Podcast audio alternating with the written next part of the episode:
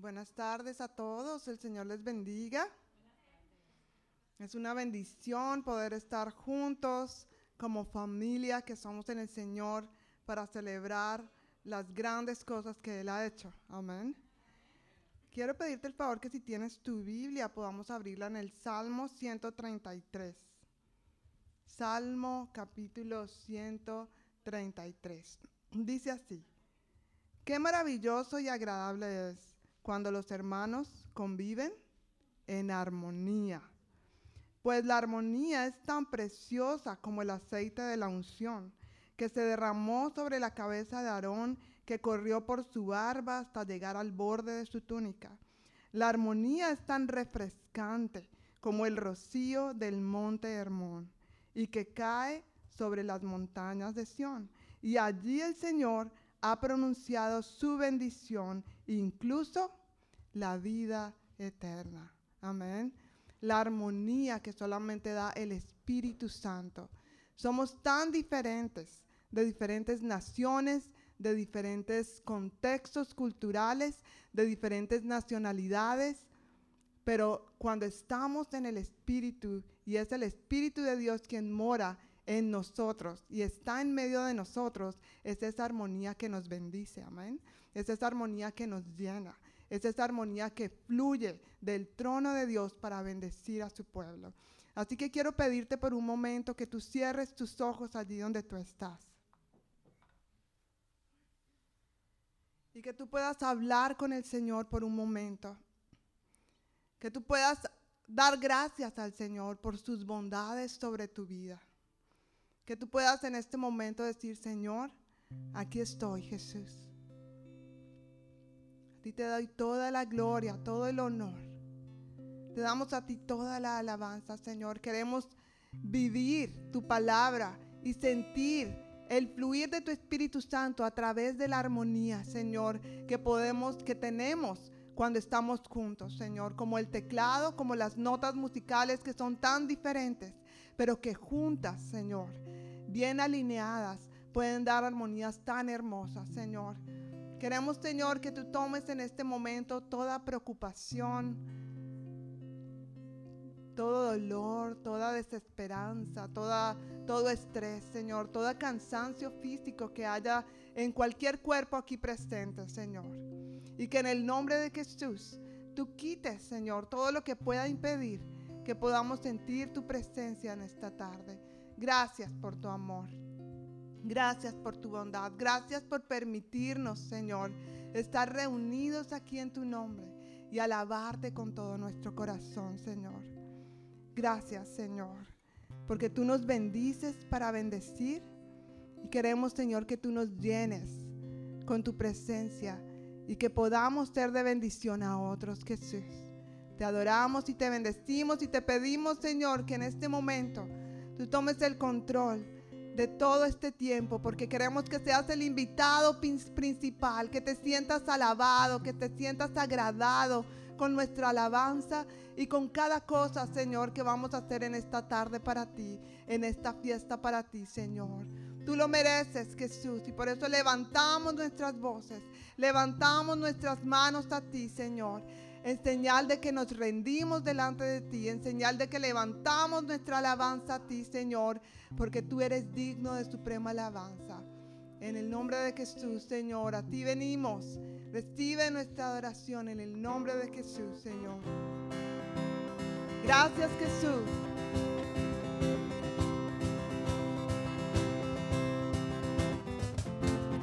Los cielos cuentan tu gloria, Señor y el firmamento anuncia tus obras. De día y noche oída tu voz, proclamando tu grandeza. Los cielos cuentan tu gloria, Señor, y el firmamento anuncia tus obras. De día y noche oída tu voz proclamando tu grandeza. Y yo proclamaré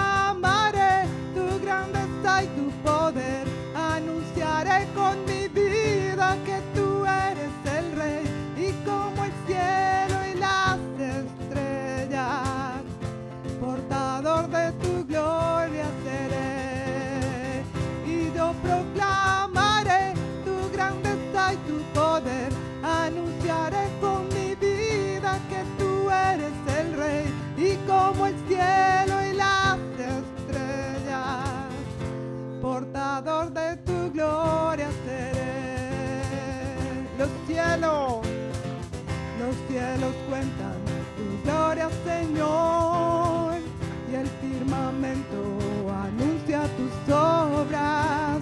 De día y noche oída tu voz, proclamando tu grandeza. Los cielos cuentan tu gloria, Señor firmamento anuncia tus obras, de día y noche es oída tu voz, proclamando tu grandeza.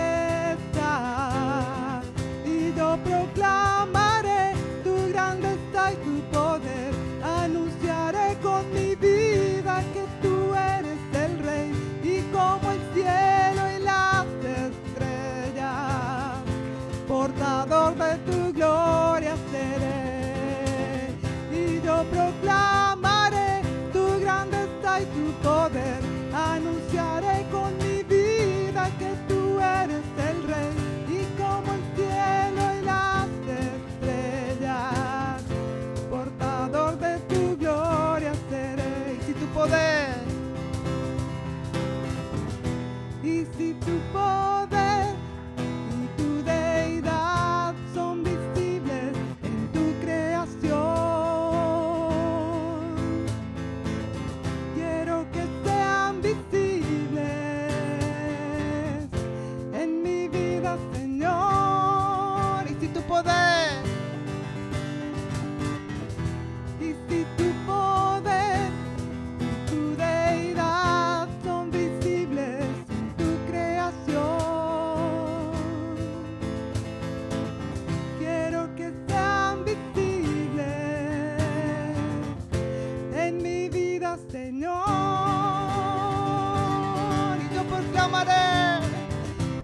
proclamo.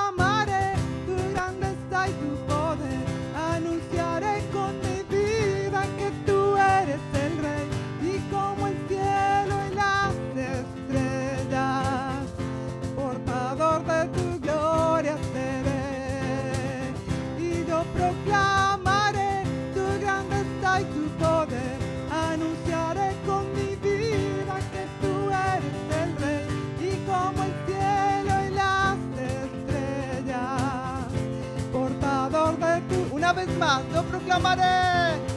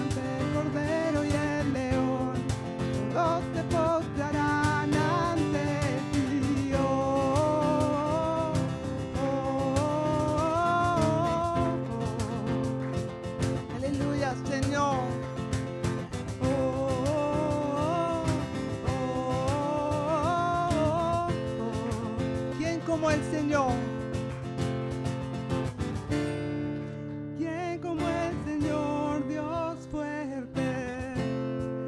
¿Quién como el Señor Dios fuerte? ¿Quién como el Señor Dios fuerte? No hay nadie como tú.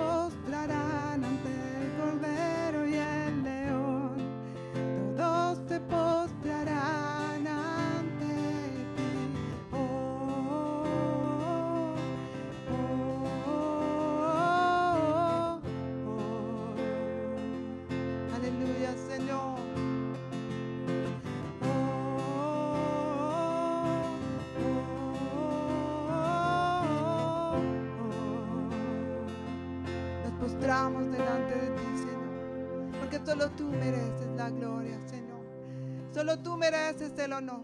Solo tú mereces que nuestras bocas se abran para declarar alabanza, Señor. Aquí estamos, Jesús. Queremos decirte que te amamos y le elevamos a ti toda la alabanza, toda la adoración, Señor, porque no hay nadie como tú. No hay otro Dios, Señor, ni en el cielo, ni en la tierra, ni debajo de la tierra. Digno eres, Rey de Reyes. Gracias, Señor, porque no hay nadie que sea como tú, ni que haga las cosas que tú haces. Eres el león de Judá. Eres el cordero, Señor, que quita el pecado del mundo. Eres quien nos ha salvado, eres quien nos ha rescatado, eres quien nos ha dado vida, Señor. Y por eso, Señor, a ti elevamos nuestra oración, elevamos nuestra alabanza, Señor Jesús. Gracias, Señor. Gracias por permitirnos entrar, Señor, directamente a tu presencia. Y gracias por derramar de tu espíritu sobre nosotros, Señor. Te adoramos, Señor. Es un privilegio para nosotros poder adorarte, Señor, con todo nuestro corazón. Gracias, Señor, porque nos permites levantar nuestras manos a ti con toda libertad. Levantamos nuestras manos en señal de victoria, Señor. En señal de que tú nos has limpiado, nos has perdonado y ahora tenemos la libertad de poder levantar nuestras manos y nuestra voz a ti. Levantamos nuestras manos también porque queremos decirte que nos rendimos a ti, Señor. No pretendemos hacer las cosas a nuestra manera. Pretendemos hacer las cosas a la tuya porque es la mejor manera, Señor. Levantamos a ti nuestras manos para darte a ti la gloria y el honor que tú mereces, Señor. Te pertenecemos, Señor Jesús. Eres un Dios tan precioso, tan maravilloso, tan grande y aún conociéndonos, Señor, conociendo nuestro pecado, nuestro trasfondo, de donde venimos. Tú nos aceptas, tú nos limpias, tú nos amas, tú nos salvas, Señor y tienes un propósito para nosotros, Señor. Grande eres tú. Gracias, Señor.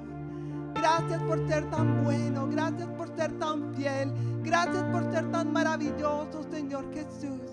Y por eso queremos declarar que creemos en ti, que creemos en tus promesas, que creemos en tus planes para nosotros, Señor. Te adoramos.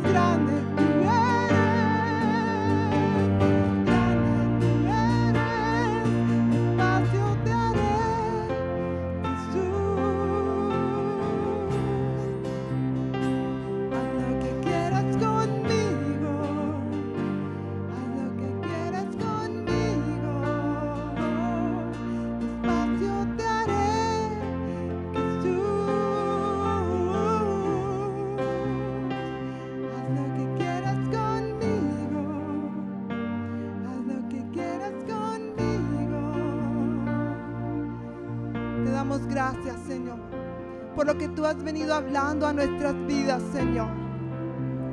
Te lo hemos dicho y es la, el anhelo de nuestro corazón que seas tú el primero. Pero Señor, aquí estamos exponiéndonos delante de ti, Señor, para que tú nos muestres. Hay otras cosas que están ocupando tu lugar. Muéstranos, Señor. Esta es una oración que queremos hacer sinceramente, Señor.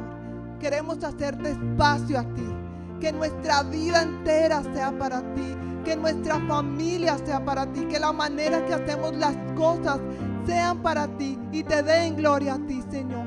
Por eso queremos que tú tomes el control de nuestras vidas, de nuestros corazones, Señor. Queremos vivir para ti porque tú mereces toda la gloria y porque no hay otro lugar donde podamos encontrar la transformación, la paz, el perdón que tú das, Señor.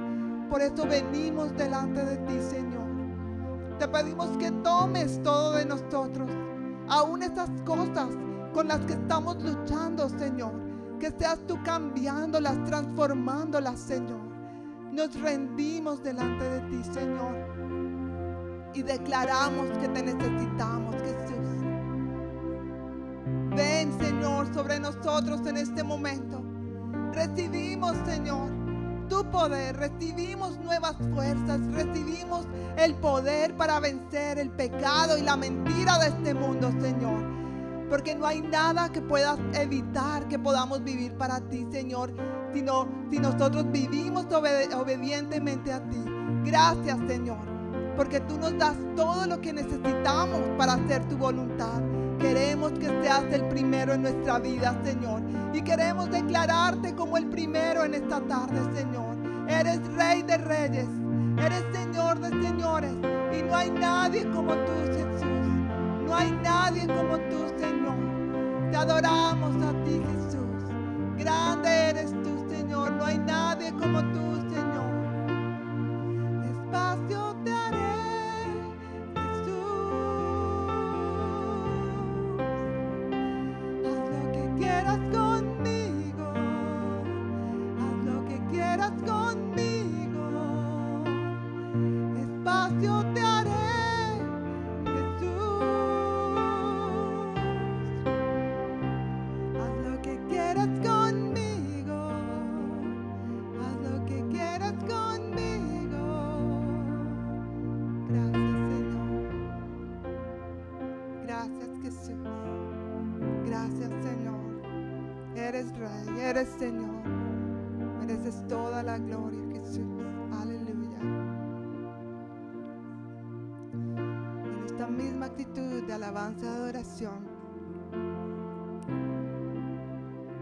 recoger los diezmos y las ofrendas, declarando las promesas de Dios sobre nuestras finanzas cuando hacemos lo que nos corresponde, ¿verdad?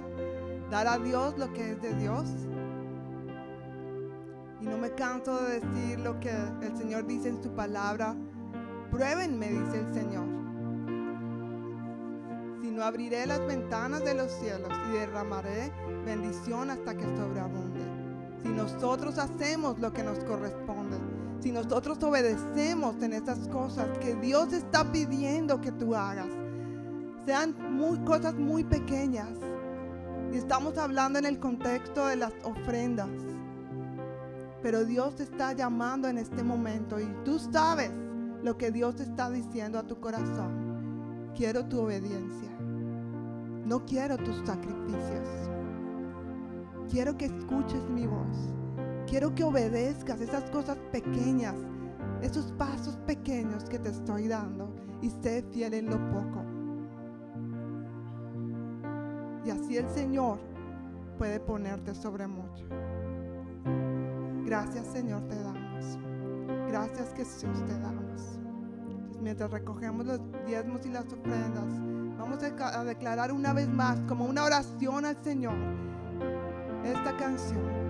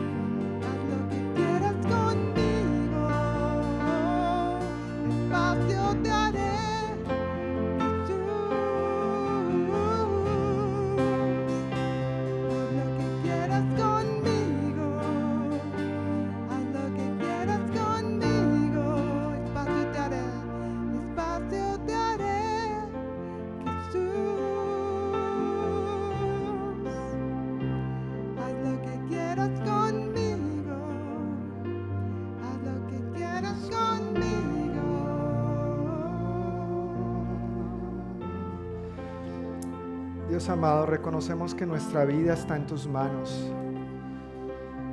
Y con toda confianza podemos levantar las nuestras a ti diciéndote que espacio te hacemos, Señor. No solamente espacio te haré, pero espacio te hacemos en este mismo momento. Tu palabra nos declara una y otra vez que tú eres un Dios bueno, que tú eres un Padre amoroso, que no hay mejores manos en las que podamos estar que en las tuyas. Así que con toda confianza te decimos que te hacemos espacio para que hagas como quieras con nosotros, Dios. Henos aquí, Señor. Aquí estamos, dispuestos en espíritu, alma y cuerpo, para que tú hagas lo que quieras, como quieras, cuando quieras. Gracias, Señor. Tomemos un minuto, hermanos, para cerrar nuestros ojos y simplemente meditar en la presencia de Dios disfrutar su presencia en este momento y que de todo corazón tú le digas, Señor, ven y haz tu voluntad en mí. Yo quiero hacer tu voluntad de todo corazón, Dios, de todo corazón.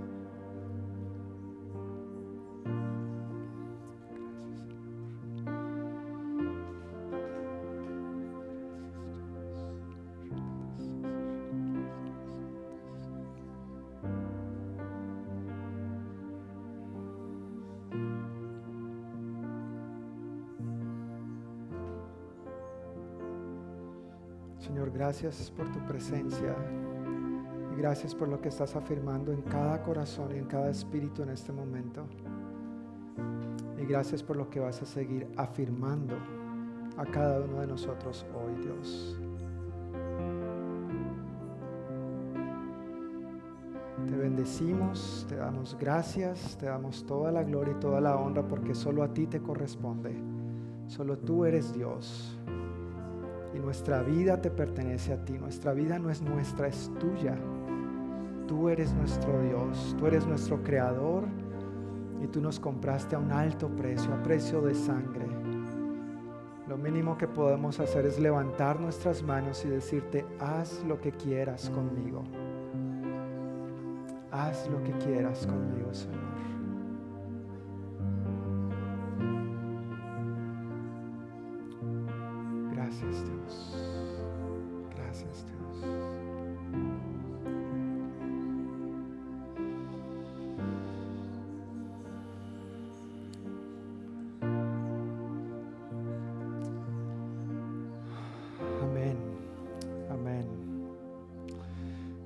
Es estar juntos en la presencia de Dios, ¿verdad? Qué bueno es estar juntos en la presencia de Dios. Que nosotros aprendamos a aprovechar y a disfrutar más. Imagínate tú y yo viviendo esto continuamente, ¿verdad? E, esa es la meta, ese es el propósito, aún en medio de nuestros afanes, de nuestros correcorres, de nuestras preocupaciones, que podamos apartar un instante y simplemente decir, Señor, yo soy tuyo. En medio de esta situación, a pesar de esta circunstancia, yo soy tuyo. Ven y obra, ven y haz conmigo lo que tú quieras. El domingo en el servicio, pero el lunes cuando suena el despertador también. Amén, en todo momento y en todo lugar. Pues hermanos, bienvenidos al servicio de la congregación hispana de la Iglesia del Noroeste. Pueden tomar asiento. Tengo unos anuncios para compartir hoy, pero antes de compartir estos anuncios, Quisiera saludar a las personas que hoy tal vez nos están visitando por primera vez. Yo veo a una pareja aquí que yo por lo menos no conocía. ¿Nos visitan por primera vez? No, ya habían venido anteriormente, pero hace un buen tiempo tal vez, ¿verdad? Ok, ¿y cómo son sus nombres, por favor? Francisco. Francisco. Patricia. Patricia. Bienvenidos nuevamente. Dios les bendiga. Gracias por acompañarnos y visitarnos hoy en este eh, servicio. Y por supuesto, los que están retornando de las vacaciones, don Cosme y doña Hilda, bienvenidos, ¿no? Qué bueno tenerlos por aquí de nuevo, qué bendición, qué bendición. Axel, de nuevo por acá, bienvenido, hermano, Dios te bendiga. Dios les bendiga. Y bueno, ya todos somos de la familia, el resto, ¿verdad? Ya todos aquí cordialmente eh, bienvenidos. Pues eh, antes de compartir los anuncios, quisiera preguntar si todos a la entrada recibieron su boletín. Recuerda que en la parte de atrás del boletín están los anuncios. Si no tienes uno, por favor levanta tu mano y déjala levantada mientras los sugieres se acercan a ti para que por favor eh, te, hagan llegar uno. En la parte de atrás hay algunos anuncios de las actividades que estamos por tener, eh, reuniones adicionales a las del domingo, eh, pero también en el centro puedes encontrar las notas del bosquejo del sermón para que durante la prédica puedas seguir las, las notas. Pues un primer anuncio para compartir hoy tiene que ver con la conferencia de mujeres que va a haber este viernes y sábado, viernes 16 y sábado 17 de septiembre. Esta es la conferencia anual de mujeres. El pasado viernes y sábado tuvimos la conferencia anual de hombres. De nuestra congregación estuvimos dos hombres, gloria a Dios. Ojalá para el próximo año no se la pierdan, pero estuvo muy buena. Dios definitivamente ministró poderosamente, habló de diferentes maneras y es chévere ver cómo Dios está hablando a su pueblo. Dios está hablando, Dios está llamando nuestra atención. Dios está haciendo una u otra cosa de diferentes maneras en medio nuestro. Y este fin de semana será entonces la conferencia anual de nuestra iglesia, no de la congregación hispana, no nuestras reuniones habituales, sino de la iglesia del noroeste. Y de hecho se han invitado a otras iglesias también.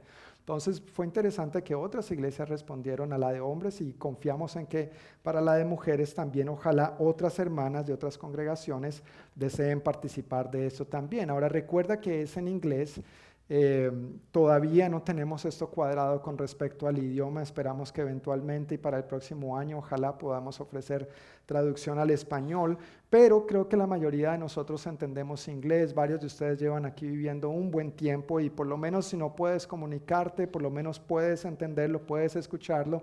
Lo que quiero decir para ustedes, preciosas mujeres de Dios, es que no se desanimen si no hablan perfectamente inglés. Simplemente lleguen y reciban la bendición. Amén. Anímense a participar de esto. Si quieres más información, tiene un costo de 25 dólares.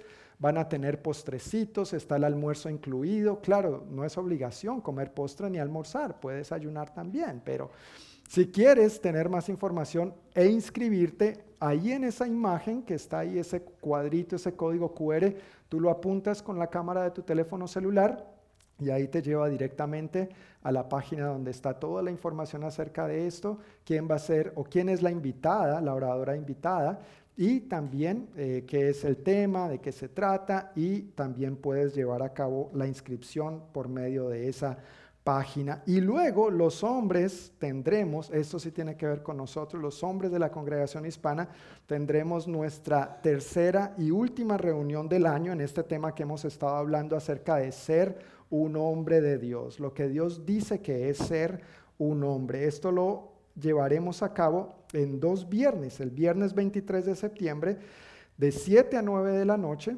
aquí en el Banquet Room, nos reuniremos para dar continuidad a esta última enseñanza de este tema en lo que nos queda de este año. Entonces, todos los hombres estamos cordialmente invitados a esta reunión. Si conoces algún hombre que podría beneficiarse de esto, por favor, invítalo y esto no tiene ningún costo, pero lo que sí les agradezco es que en las hojitas que están a la salida, en la mesa fuera de la capilla, por favor tú escribas tu nombre porque eso nos ayuda a organizarnos con el asunto de la comida. Hay comida, hermanos, hay comida. Entonces nos ayuda a organizarnos con el asunto de la comida, pero también con los materiales o cualquier otra actividad que tengamos para poder organizarnos y planearnos de la mejor manera posible. Entonces, por favor, recuerda, si estás interesado, anótate en la hoja está a la salida en la mesa afuera de la capilla. Y luego puedes ver las reuniones habituales de nuestro servicio dominical y al final, si por alguna razón no puedes asistir al servicio, si deseas compartir la prédica con otra persona o simplemente quieres volver a escuchar el sermón, igualmente puedes apuntar a ese código que aparece ahí al final con la cámara de tu teléfono celular y eso te lleva automáticamente a la prédica del servicio dominical. Entonces, con estos anuncios, los chiquitines entre 3 y 11 años pueden pasar a su clase hoy con tía Diana, con tía Choco y Dana. los chiquitines entre 3 y 11 años. Y los otros chiquitines de 12 en adelante nos quedamos aquí, como habitualmente. Sarita, por favor, ¿puedes subir las luces? Gracias, mi amor.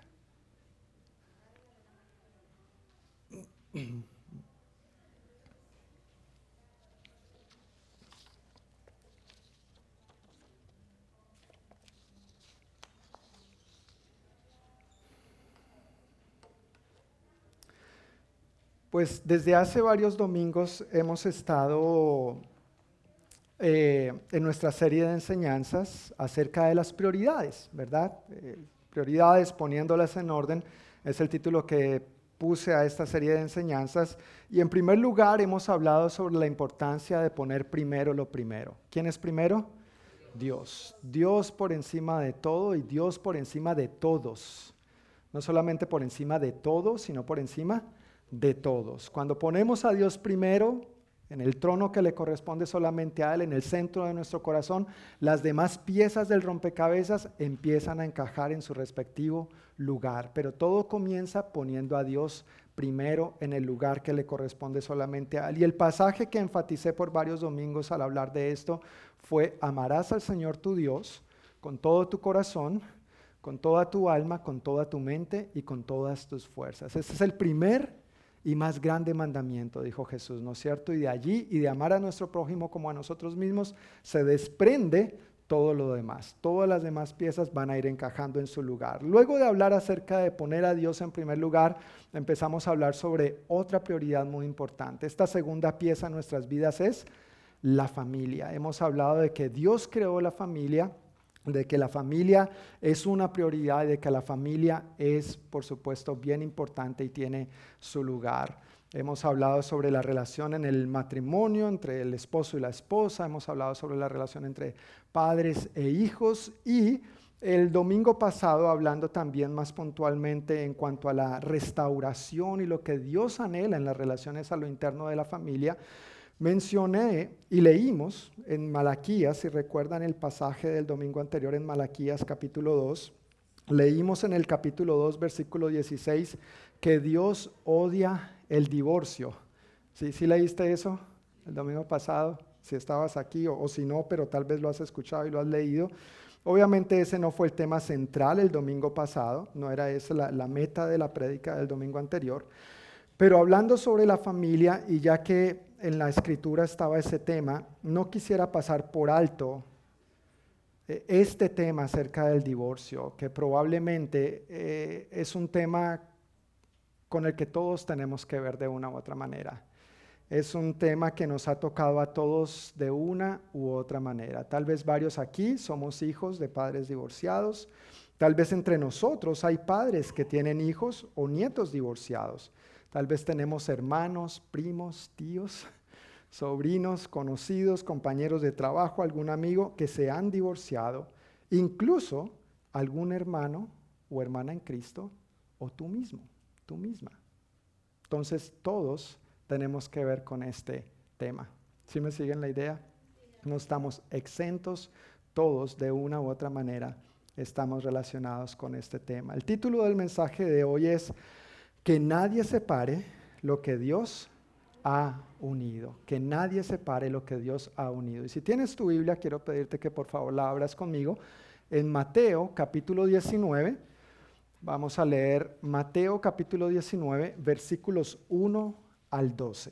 Mateo 19, 1 al 12. Si no tienes una Biblia, puedes usar una de las que están frente a ti en la banca donde estás sentado.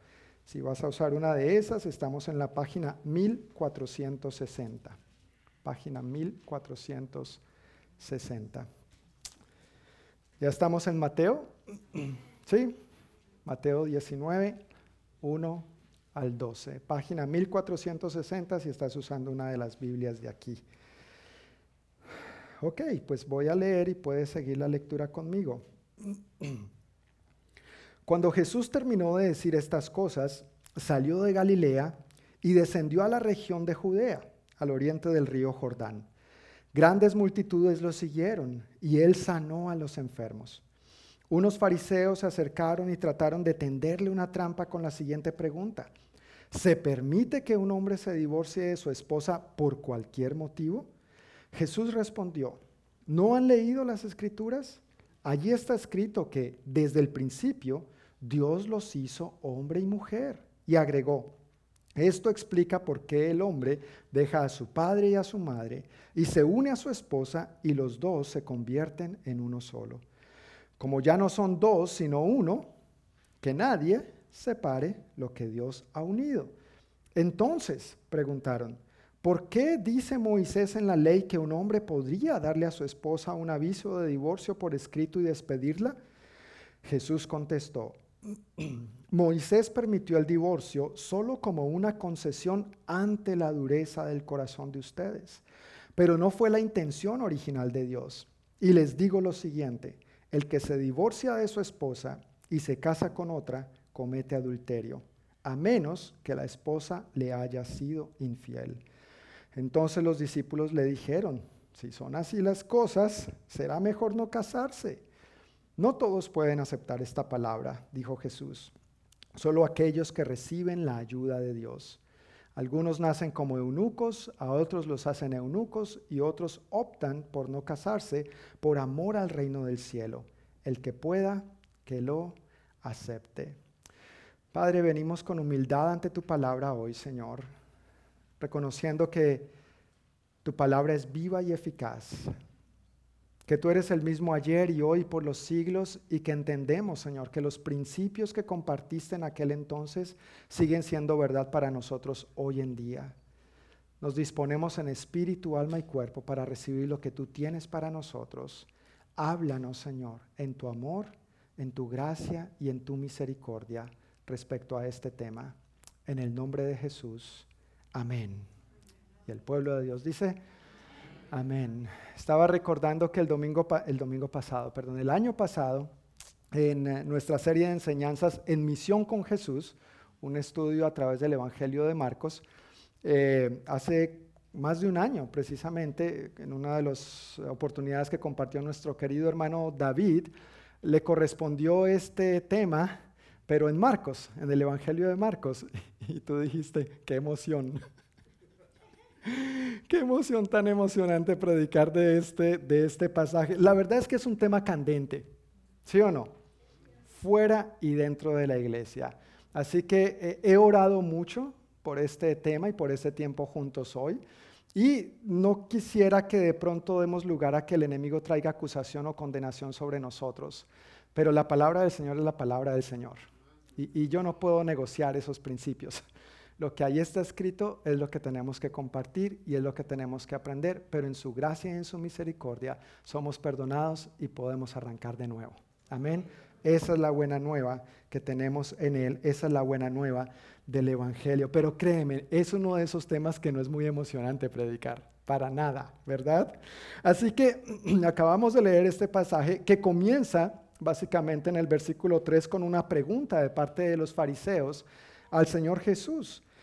Unos fariseos, volviendo a leer el versículo 3 para tocar el primer punto que tienen en sus notas, dice, unos fariseos se acercaron y trataron de tenderle una trampa con la siguiente pregunta.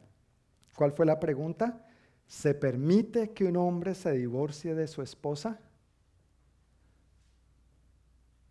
Por cualquier motivo. No, no, no, no, se terminó ahí. Se permite que, una, que un esposo se divorcie de su esposa, sino se permite que se divorcie por cualquier motivo, por cualquier cosa. Vale la pena recalcar que la pregunta de estos fariseos no era genuina. Ellos se acercaron a Jesús con la intención de qué? De tenderle una trampa, de, de envolverlos. Y al leer los evangelios te puedes dar cuenta que esa era la continua eh, intención de ellos al acercarse al Señor, de hacerlo caer en alguna trampa, de enredarlo de alguna manera, no tenían la intención realmente o legítimamente de aprender sobre el matrimonio, sino que más bien querían justificarse frente al divorcio. Querían encontrar en una respuesta de Jesús, ah, bueno, si el maestro lo dijo, entonces pues todo bien. No se acercaron a Jesús para preguntarle, maestro, ¿Cómo podemos madurar y crecer en el matrimonio para que no nos divorciemos? sino como se nos es permitido divorciarnos por cualquier cosa, esperando la aprobación, el visto bueno de Jesús. Su intención era tenderle una trampa. Ahora, ¿cuál era la trampa? Porque tal vez de primera mano no lo podemos comprender con exactitud. La trampa consistía en que en aquellos tiempos, en los tiempos de Jesús, había dos escuelas teológicas principales que dirigían el pensamiento del, judaísmo, de la interpretación de la ley. Estas dos escuelas teológicas eran dirigidas o lideradas por dos rabinos, dos maestros judíos de la ley muy prominentes. Uno de ellos se llamaba Rabino Hillel y el otro Rabino Shammai. Tal vez tú has leído o has escuchado acerca de esto, si has, si has leído un poco de historia acerca del judaísmo o de estos tiempos bíblicos. Cada uno de estos, Rabino Hillel, Rabino Shammai, tenían su propia interpretación respecto a lo que la ley decía sobre el divorcio. ¿Y qué decía la ley sobre el divorcio? Pues sin perder Mateo, capítulo 19, si muetes ahí un papelito o tu mano, vamos a ver en Deuteronomio, capítulo 24. Deuteronomio es el quinto libro de la Biblia en el Antiguo Testamento fácil de encontrar. Deuteronomio capítulo 24 y vamos a leer los versículos 1 al 4, aunque el énfasis es en el versículo 1, pero para dar un poco de contexto vamos a ver lo que la ley decía respecto al divorcio. Deuteronomio 24, 1 al 4. ¿Estamos ahí? Ok, dice así, supongamos que un hombre se casa con una mujer pero ella no le agrada. ¿Para qué se casó con ella si no le agrada, verdad? Comenzando por ahí, o sea, por favor. Resulta que él encuentra algo reprochable en ella, ajá, después de casarse, no antes. Resulta que él encuentra algo reprochable en ella. Entonces escribe un documento de divorcio, se lo entrega y la echa de su casa. Una vez que ella abandona la casa, queda libre para volver a casarse. Sin embargo, si el segundo marido también la desprecia, escribe un documento de divorcio, se lo entrega y la echa de la casa, o si él muere, el primer marido no podrá casarse de nuevo con ella porque ha quedado impura. Sería un acto detestable a los ojos del Señor. No debes manchar de culpa la tierra que el Señor tu Dios te da como preciada Eso es el contexto, pero quiero volver a leer el versículo 1. Supongamos que un hombre se casa con una mujer, pero ella no le agrada. Resulta que él encuentra algo reprochable en ella. Entonces escribe un documento de divorcio, se lo entrega y la echa de su casa. La diferencia entre estas dos escuelas teológicas y la trampa que estaban tratando de tenderle al Señor Jesús tenía que ver con esta frase de encontrar algo ¿qué? reprochable en ella. El rabino Hillel, por un lado, y su escuela teológica, enseñaba que un hombre podía divorciarse de su esposa literalmente por cualquier cosa, por cualquier cosa. Ah, pero es que tú no tratas bien a mi mamá, aquí está tu carta de divorcio que no fue amable con mi amigo, aquí está la carta de divorcio. Que me quemó las tostadas al desayuno, aquí está la carta de divorcio. Que le quedó la comida sin sal, aquí está la carta de divorcio. Que le faltó chile, claro, ¿cómo no? Eso sí, sí o no. que le faltó el picante, aquí está la carta de divorcio. Básicamente por cualquier cosa, decía la escuela teológica de Hillel, porque ellos decían, como la ley dice algo reprochable, pues que le quedó mal la comida, que la quema, que no trata bien a mi mamá, que no trata bien a mis amigos, que a mis amigos no le caen bien, eso para ellos era cualquier cosa, algo reprochable. Ahora, esto también tiene que ver con si otra mujer le atraía más, ¿no es cierto? Por supuesto. Si, si le faltó chile a la comida y por eso ya le daba carta de divorcio, imagínate si otra le, le, le picaba más los ojitos, ¿no es cierto? Y le hacía cambio de luces. Sí, de pronto ya, exacto, otro chile. Y ya de pronto estaba pensando, no, este modelo que tengo ya está muy viejito, voy a conseguirme uno más reciente, uno del año. Entonces, carta de divorcio. Y esta escuela teológica y este rabino apoyaban eso. Entonces, eso era Hilel. Shammai, el rabino Shammai y su escuela teológica, ellos eran más conservadores y ellos permitían el divorcio solo en caso de inmoralidad sexual, que es lo que realmente traduce esa palabra reprochable. Esa palabra reprochable también, si tú lo lees en otra versión, Reina Valera, por ejemplo, es traducido indecente o indecencia, si es encontrado en ella algo indecente o indecoroso. Esta palabra también es traducida como cosa vergonzosa y literalmente se refiere a un asunto de desnudez. Claramente está hablando de un asunto de inmoralidad sexual, donde la esposa en este caso cometería un acto indecente en ese sentido.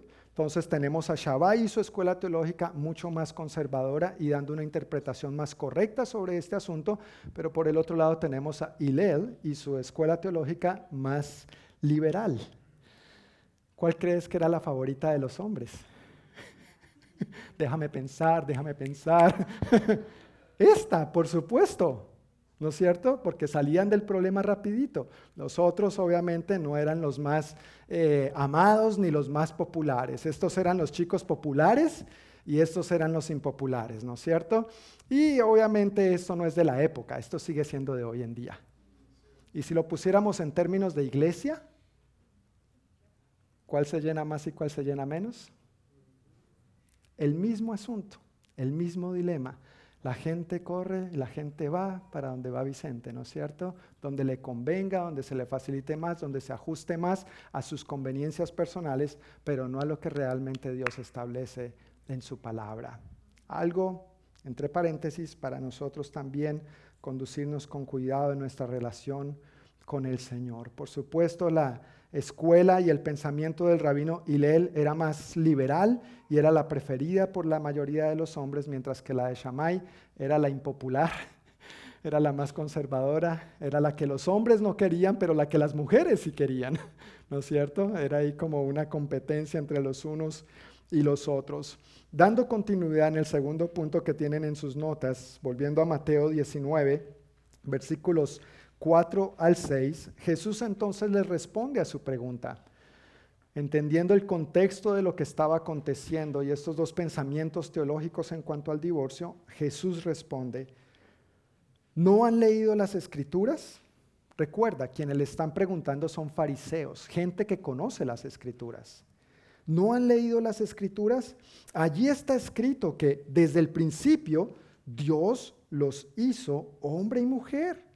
Y agregó, esto explica por qué el hombre deja a su padre y a su madre, recuerdas en la otra versión dice, por tanto, no por tonto, por tanto dejará el hombre a su padre y a su madre y se unirá a su mujer y los dos serán uno solo. Aquí dice, y los dos se convierten en uno solo.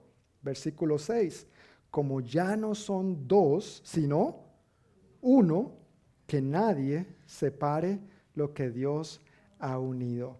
Jesús es bien interesante en sus respuestas y en su manera de conducirse con la gente. ¿Te has dado cuenta? Al Jesús responderle, Él pone a un lado estas escuelas teológicas, Él pone a un lado el pensamiento de Hillel y de Shammai. Y Él dice, ¿saben qué? Necesitamos acudir a las escrituras. ¿Qué, ¿Qué, han leído en las escrituras? ¿Qué es lo que Dios dice? Porque es que en últimas no se trata de lo que opine el uno o de lo que piensa el otro. En última se trata de lo que Dios dice en su palabra. Y esa es la razón por la que tú y yo estamos aquí. ¿Sí o no? Amén. Yo, yo sí. Uy, hasta la música sonó. Ya me estaba asustando. No, Pero esa es la razón por la que estamos aquí, ¿verdad? No, no, no, no quiero compartir mi opinión, quiero compartir lo que Dios dice. Tu opinión y la mía es respetable, nuestros pensamientos pueden a veces diferir, pero en una cosa necesitamos estar de acuerdo, en lo que Dios ha establecido en su palabra. Los cielos y la tierra pasarán, mas mi palabra no pasará. Y eso es lo que Jesús está trayendo aquí a colación. Ustedes quieren hacerme esta pregunta, yo no voy a caer en su trampa, no voy a ponerme de un lado ni del otro, vamos a ver lo que dicen las escrituras. No se trata de lo que diga el uno o el otro, sino de lo que Dios ya ha establecido. ¿Quién creó el matrimonio? Dios. ¿Quién creó la familia? Dios. Por lo tanto, como Él creó la, familia y el matrimonio, como Él es el que lo estableció, entonces Él es quien define el propósito. Cuando un inventor inventa algo, Él define para qué es ese invento. ¿No es cierto? Dios como creador, al crear todo lo que hay, todo lo que existe, Él dice, la cosa funciona así. Esto es el propósito, esta es la razón de ser, así lo diseñé y así es como va a funcionar bien. Pero nosotros, como somos más inteligentes que Dios, nos inventamos muchas maneras, ¿no es cierto? No, pues Dios dice, pero esto no necesariamente está mal. Dios dice, pero ah, eso por aquí le podemos buscar la vuelta. Y en últimas, cuando estamos recibiendo las consecuencias, Dios, ¿por qué permitiste esto? Dios, ¿por qué permitió? No, cabeza dura, porque usted se metió por ahí, ¿no es cierto? Porque se puso a hacer lo que no tenía que hacer. Tenemos que acudir a Dios, tenemos que acudir a su palabra. Y hablando del matrimonio, siendo Dios quien lo creó, Él es quien define también su propósito. En estos versículos nosotros podemos ver dos propósitos claros acerca del matrimonio. Uno, glorificar a Dios al convertirse los dos en uno solo. Y el otro propósito es establecer un pacto de por vida entre un hombre y una mujer y el Señor. Hablando del primer aspecto de glorificar a Dios al convertirse los dos en uno solo, hace unos domingos en Efesios 5:32 vimos que esto de que el hombre y la mujer se convierten en uno solo es un misterio. Y, Pablo no entra mucho en detalles al respecto, no, no da más detalles al respecto, pero dice que esto ilustra la unidad de Cristo y su iglesia. Cuando el esposo y la esposa caminan en unidad y viven en unidad, están mostrando la unidad que hay entre Cristo y la iglesia y por lo tanto están dando gloria al Padre. Así es como Dios ha diseñado que cumplamos este propósito. Y el segundo tiene que ver con establecer un pacto de por vida entre un hombre, una mujer y el Señor. Yo sé que tal vez esto hasta hace unos años o unas décadas era información asumida, pero hoy en día hay que recalcarlo. El matrimonio a la luz de la palabra de Dios es entre un hombre y una mujer. Y no solamente entre ellos, es con Dios. Es con Dios. En Eclesiastés dice, cordón de tres hilos no se rompe fácilmente, ¿verdad? Y es una escritura que se usa mucho para mencionar, bueno, es el hombre, es la mujer, ¿y quién? Dios, porque Dios es el que nos tiene ahí bien amarraditos el uno al otro. Si fuera entre nosotros solamente, mire, esa cosa tal vez no termina bien. ¿no es cierto? Pero cuando tenemos a Dios ahí de por medio, las cosas, por supuesto, no es que vayan a ser color de rosa todo el tiempo, gracias, no tienen que decir amén, pero por supuesto van a funcionar mejor. El propósito del matrimonio de parte de Dios es la unidad, que los dos nos convirtamos en uno, hombre y mujer, y la unidad entre el esposo, la esposa y Dios. Unidad es lo que encierra este propósito de Dios para el pacto matrimonial. No es un contrato el matrimonio, ¿verdad? No es un contrato, es un pacto. Hay una gran diferencia entre eso. Un contrato tú vas ante un juez, ante un notario, ante un pastor, quien sea. Y el documento tarde o temprano simplemente se rompe y ya, eso es un contrato. Pero eso no se puede hacer en unidad con el Señor estando en unidad con el Señor. Un pacto es algo sagrado, un pacto es algo que no solamente es entre ella y él, sino que también tiene que ver con Dios. Es un pacto ante Dios que como muchas veces lo decimos a la hora de dar los votos es hasta que la muerte nos separe. Yo pensé que iba a escuchar más suspiros entre los casados, pero bueno, para que inspiren a los solteros para que los solteros digan, ah, ay, tan lindo, sí, así, así es. Tengo frío, no sé si es que estoy nervioso.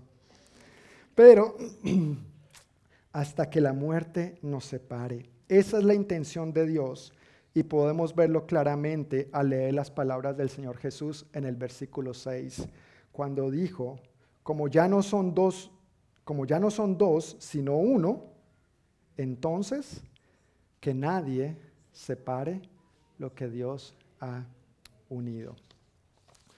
En una de las prédicas anteriores mencioné, Dios nos ha creado hombre y mujer y en cuanto a valor y dignidad, ambos somos iguales.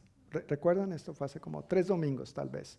Y si no, apunte con la cámara de su celular y escuche el servicio de hace como tres domingos. Dios nos ha creado iguales en cuanto a valor y dignidad, hombre y mujer.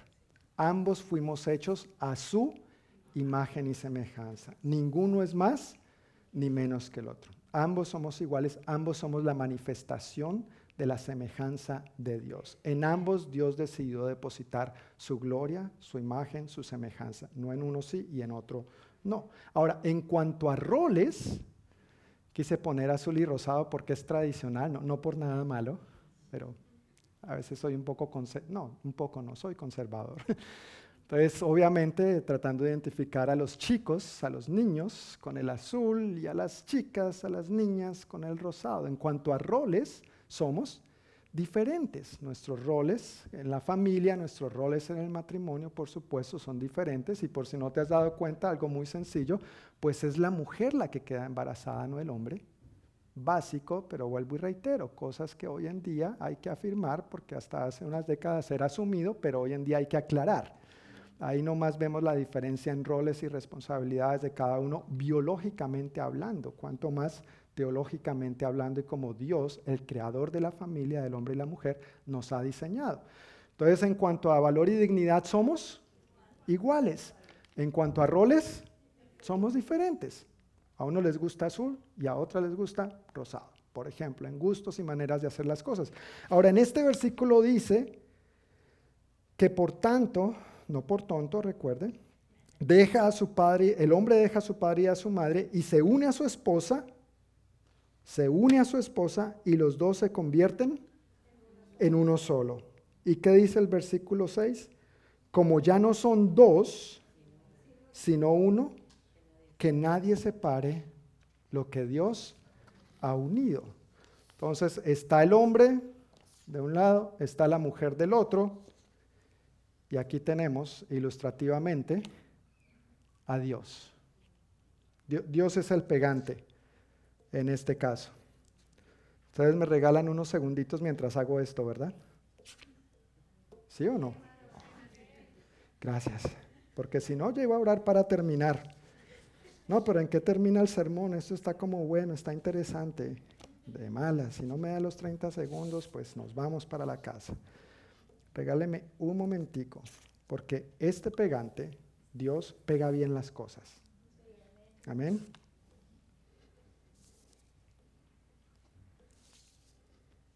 Tranquilos, no va a ser hasta las 8 de la noche, solamente hasta las 7 y 59.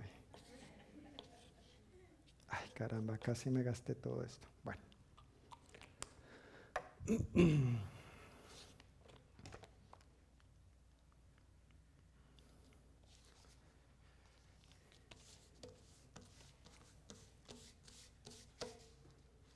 Entonces ya no son dos, sino uno.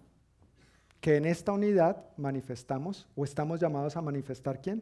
A Dios. La presencia, la gloria, la imagen de Dios. Lo que Dios ha unido, dice aquí Jesús en el versículo 6, que no lo separe nadie, que no lo separe el hombre. El matrimonio no es una obligación para estar juntos.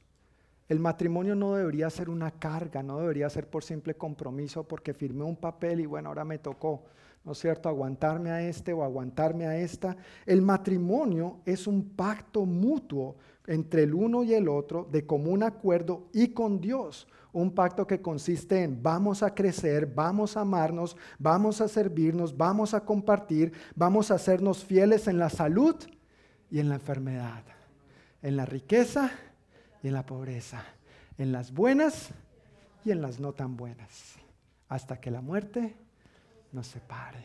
Y vivieron felices y comieron por siempre perdices dice el dicho popular por ahí. Nadie dice, sí, acepto.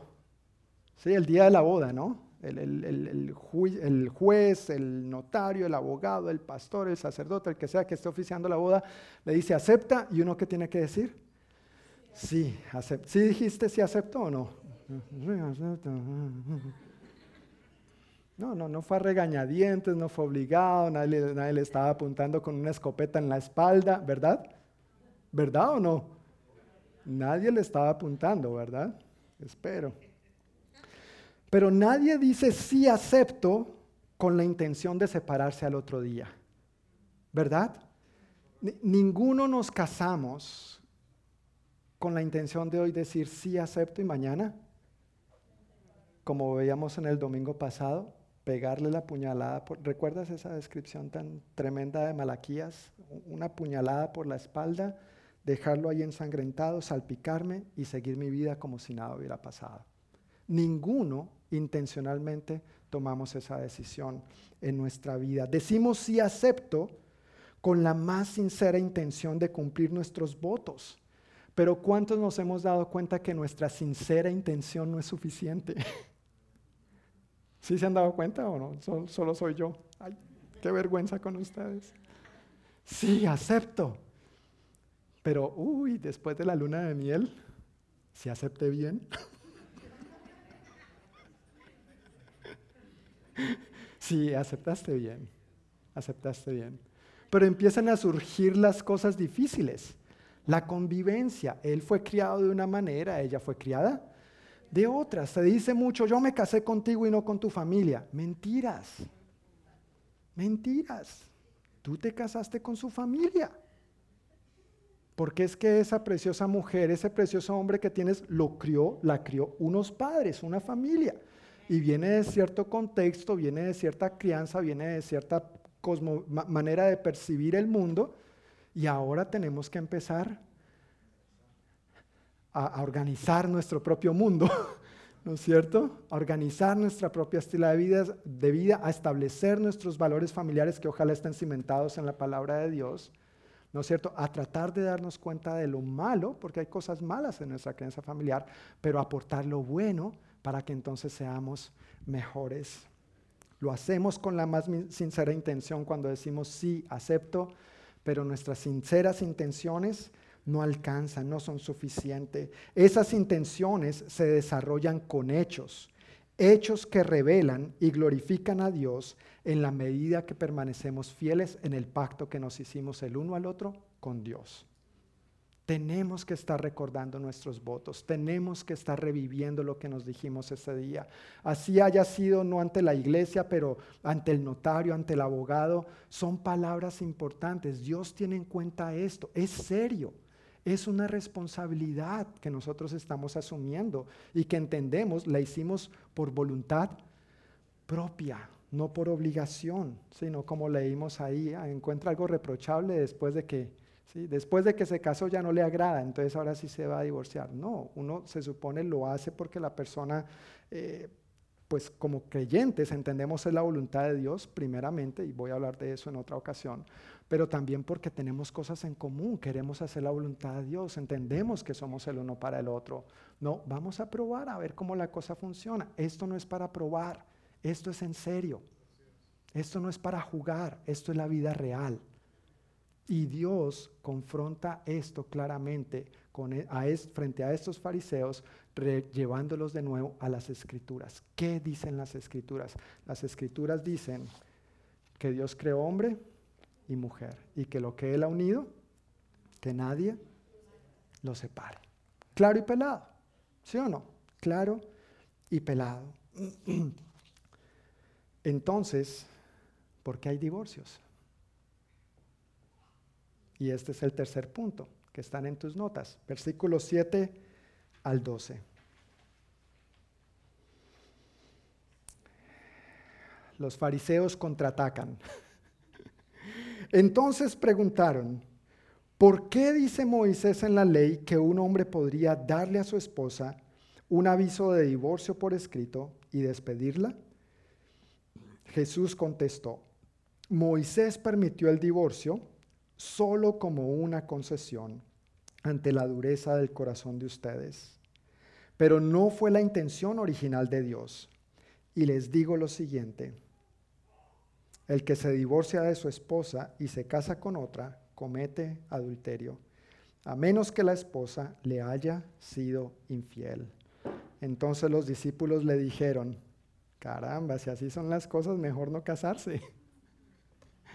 Tal vez los mismos discípulos estaban más inclinados al pensamiento teológico de Hillel que de Shammai. Tal vez los mismos discípulos eran más liberales y más permisivos en eso en lugar de ser más conservadores y ver lo que las escrituras decían, ¿no es cierto? Pero la razón del divorcio, antes de mencionar eso, es que Jesús aclara en primer lugar que lo que Moisés dice en la ley no lo dio como un mandamiento, sino como una concesión. Lo que leímos en Deuteronomio 24 fue escrito por Moisés, está en la ley, pero no fue un mandamiento de parte de Dios, fue una concesión. Es decir, no fue un mandamiento directo de Dios, sino algo que Moisés permitió. Entonces uno dice, ¿y por qué? ¿Por qué Moisés permitió esto? ¿No es cierto? ¿Por, qué hay divorcios? ¿Hay divorcios? Sí, hay divorcios. ¿Por qué Moisés permitió esto? Jesús aclaró, por la dureza de su corazón. Por eso hay divorcios. Esa es la razón de los divorcios. Por la dureza del corazón, por el pecado. Esa palabra dureza significa seco, endurecido y resistente. Por un corazón seco, endurecido y resistente como una roca es que ocurren los divorcios. El divorcio no se fomentaba, ni era un mandato de la ley, pero se permitía porque los esposos se conducían con egoísmo, lujuria, impiedad y codicia. Imagínate lo que acontecía en aquel entonces, tanto en el Antiguo Testamento como en tiempos de Jesús y tristemente lo que sigue aconteciendo hoy en día. Sin un certificado de divorcio, la mujer podría ser acusada falsamente. ¿Quién sabe qué hizo para que el esposo la echara? ¿Verdad? ¿Quién sabe con quién andaba? Y, se da un montón de lugar y rumor a, especulaciones. Pero eso entre los cristianos no nos pasa, nosotros eso es hablando de los de afuera. Nosotros no especulamos de, de nada ni de nadie. ¿verdad? Eso es con los mundanos, paganos que no tienen a Cristo. Sin un certificado de divorcio, la mujer podría ser acusada falsamente, la mujer por lo tanto podría sufrir condenación, que todo el mundo la señalar y la acusar a ella. Y esto lo seguimos viviendo hoy en día. Mayormente en un divorcio, ¿a quién se le señala? A la mujer. Tristemente a la mujer, aunque la mujer no tenga ninguna responsabilidad. Tuve una conversación recientemente con una persona que, ha sido muy doloroso para mí y, y un hombre le dijo a ella, a la mujer, e, es que ha sido tu culpa.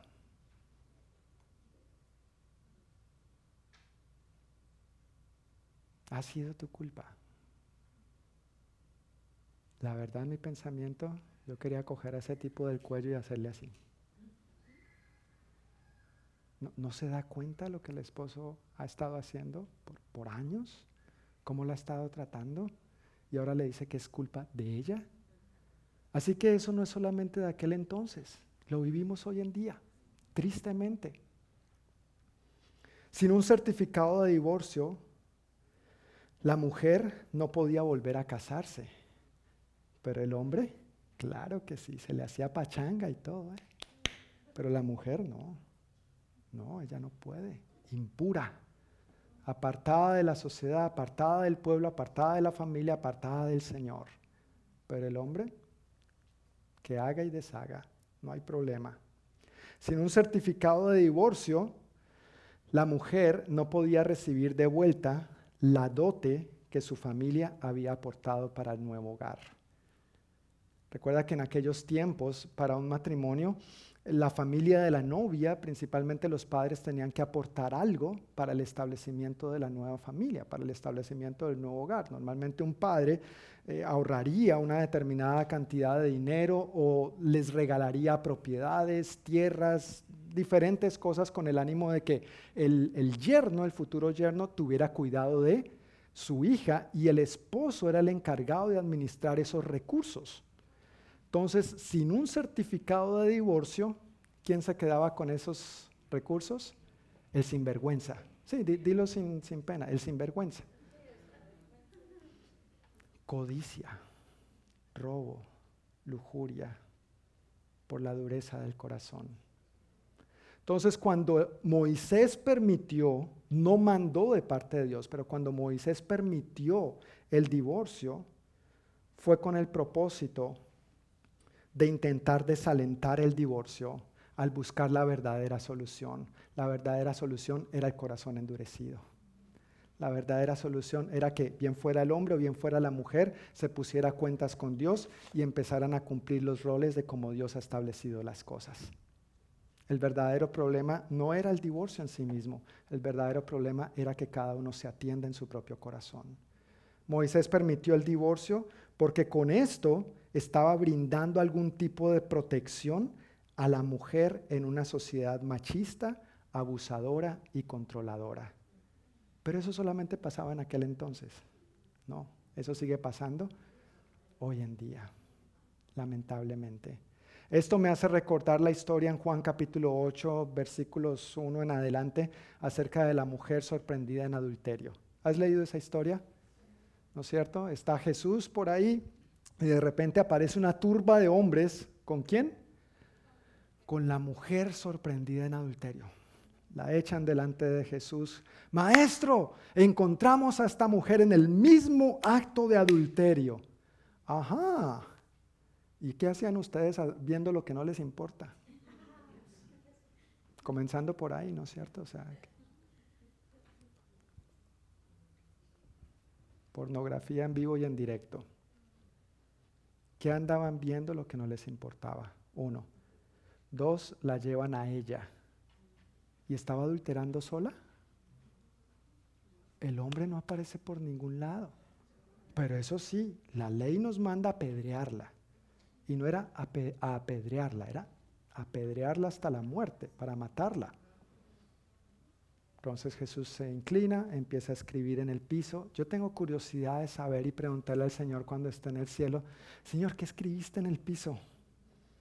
¿No es cierto? Es una de esas incógnitas que tenemos. ¿Qué habrá escrito el Señor ahí? Y Jesús les dice, el que esté libre de pecado, que tire la primera piedra. Y dice que se empezaron a ir entonces desde los más viejos en primer lugar hasta los más jóvenes, hasta que no quedó Ninguno. Mujer, ¿dónde están los que te condenaban o, acusaban? Ambas palabras traducidas, misma palabra traducida de diferentes maneras. ¿Dónde están los que te condenaban o te acusaban? No están, Señor, se han ido, no queda ninguno. ¿Y qué le dijo Jesús? Ni yo te condeno. Vete y no peques más arrepentimiento. Jesús no le dijo solamente, ni yo te condeno.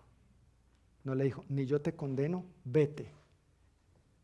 Ni yo te condeno, vete y no peques más. Esa es la gracia de Dios. Ese es el amor de Dios. Ese es el perdón de Dios. Aún para el que comete adulterio. Esa es la gracia, el perdón y la misericordia de Dios. Pero es nuestra responsabilidad recibir ese regalo, recibir ese perdón y no desperdiciarlo, no vivir eh, sinvergüenzamente después de eso. Al contrario, porque recibí este maravilloso regalo, ahora lo voy a cuidar, me voy a apropiar de él y voy a vivir responsablemente delante de Dios. No solamente en esta área de la vida, pero en todas las áreas de nuestra vida. Amén. Viviendo consagradamente para Dios, viviendo comprometidamente con Dios. El divorcio no fue, no es, ni será la intención original de Dios. Sigue diciendo, bueno, parte de los versículos que leímos, dice al final del versículo 8, pero no fue la intención original de Dios. El divorcio no fue, no es, ni será la intención original de Dios. Decía hace un momento, entonces, ¿por qué hay divorcios? ¿Hay divorcios? Sí, entonces, ¿por qué los hay? ¿Hay bases bíblicas para el divorcio? Y si las hay, ¿Cuáles son esas bases bíblicas para el divorcio? Pues como podemos ver, Jesús no abarca todos los detalles acerca del matrimonio, el divorcio y volverse a casar de nuevo en este solo pasaje, pero tenemos que ver el panorama completo de lo que dice el resto de la Biblia para tener un entendimiento correcto respecto a este tema. Ahí en sus notas tienen tres escrituras, Mateo 19, 9, que ya lo leímos. ¿Qué dice Mateo 19, 9? Y les digo lo siguiente el que se divorcia de su esposa y se casa con otra, comete adulterio, a menos que la esposa le haya sido infiel. O sea, una base bíblica para el divorcio es el adulterio. El adulterio. La inmoralidad sexual es la palabra más amplia que se usa en el idioma original. La inmoralidad sexual, eso significa cualquier desviación de la actividad sexual legítima. ¿Cuál es la actividad sexual legítima que Dios ha establecido? La relación entre un hombre y una mujer en el sagrado pacto del matrimonio. No por fuera del matrimonio, no con otro, no con otras, eh, no con nada más. La relación sexual legítima es entre el esposo y la esposa solamente.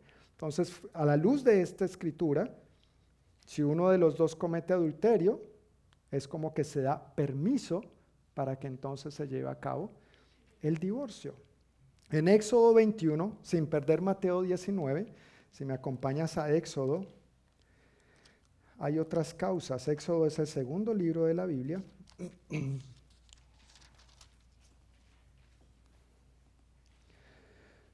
Éxodo capítulo 21, versículos 10 al 12, vemos otras bases bíblicas para el divorcio. ¿Estamos ahí?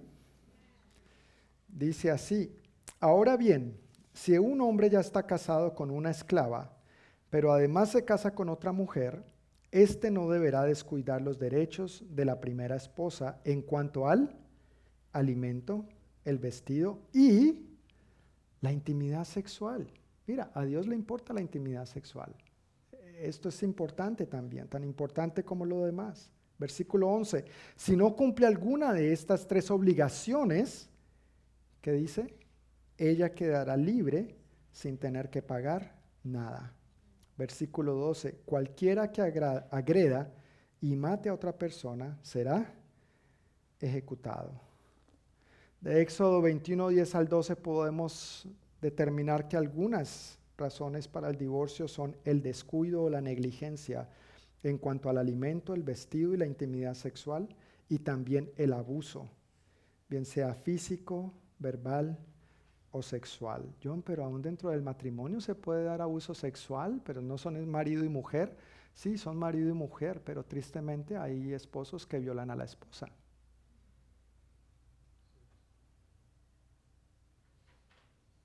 Creen que porque es la esposa pueden hacer con ella como quiera, cuando quiera y cuanta porquería y basura han visto. No, no es así. No es así. Iguales en valor y en dignidad. Diferentes en roles, pero ambos hechos a imagen y semejanza de Dios. Entonces, si me preguntas si la violación existe dentro del matrimonio, en algunos casos sí. Tristemente conocí un caso bien, bien desgarrador, bien desgarrador. Primera de Corintios 7, 10 al 15 nos muestra otra pauta de cuándo podría haber un divorcio. Primera de Corintios 7, 10 al 15.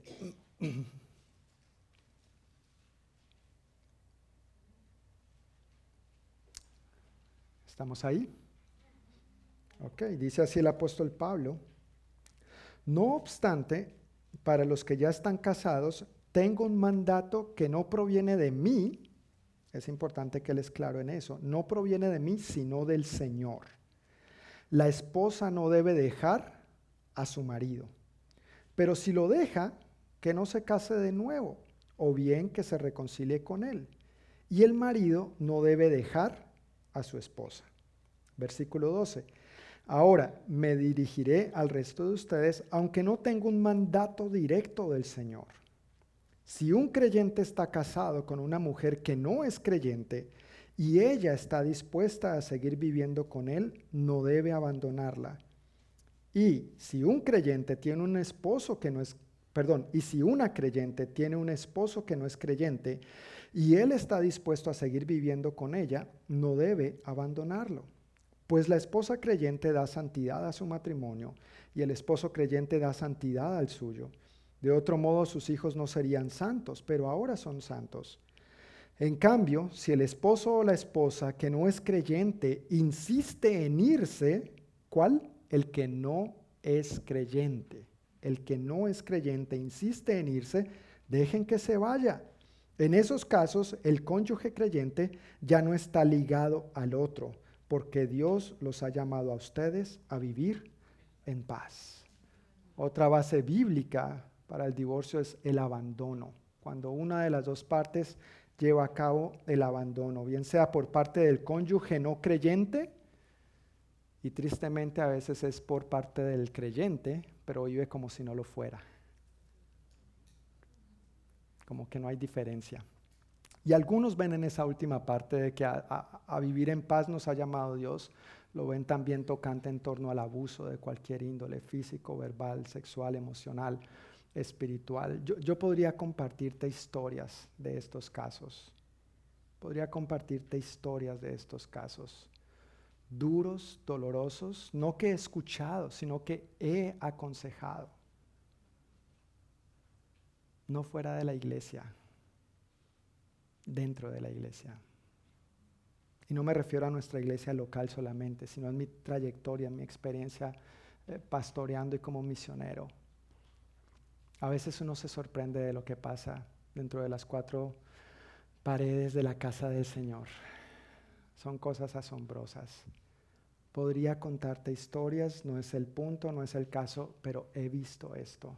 He visto estas situaciones, he visto el abuso, he visto el maltrato de diferentes maneras, he visto el abandono, he visto cómo eh, matrimonios, cuando el uno ha invertido casi toda su vida en el otro, de repente este le pega la puñalada por la espalda y se va como si nada hubiera pasado y le dice, yo tengo derecho a ser feliz y a vivir mi vida.